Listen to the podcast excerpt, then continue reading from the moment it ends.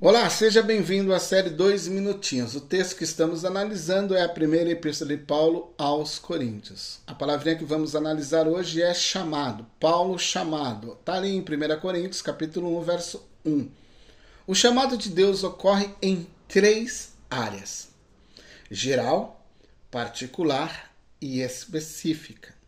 O chamado geral está relacionado à proclamação do Evangelho quando o evangelho está sendo anunciado, Deus está convocando os pecadores ao arrependimento, a perdão de seus pecados, a confiarem em Jesus Cristo como seu Senhor e seu Salvador, e isso Deus faz de uma forma geral.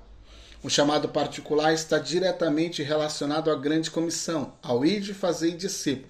Este chamado é particular, pois só pode ser executado por um filho de Deus, um discípulo de Jesus Cristo que nasceu de novo. O chamado específico está diretamente relacionado a uma tarefa que Deus escolhe para um dos seus filhos. Este filho passa a executar e passa a cooperar com Deus no avanço do reino de Deus. Missões locais, urbanas, rurais, transculturais, evangelismo, etc.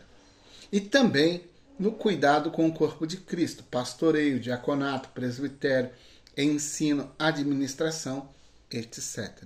O chamado de Paulo é executado dentro destas três esferas: geral, particular e específica, recebendo destaque o seu ministério entre os gentios. Eu sou Andrezinho Rupereta, desejo que Deus te abençoe e te aguardo no próximo episódio da série Dois Minutinhos.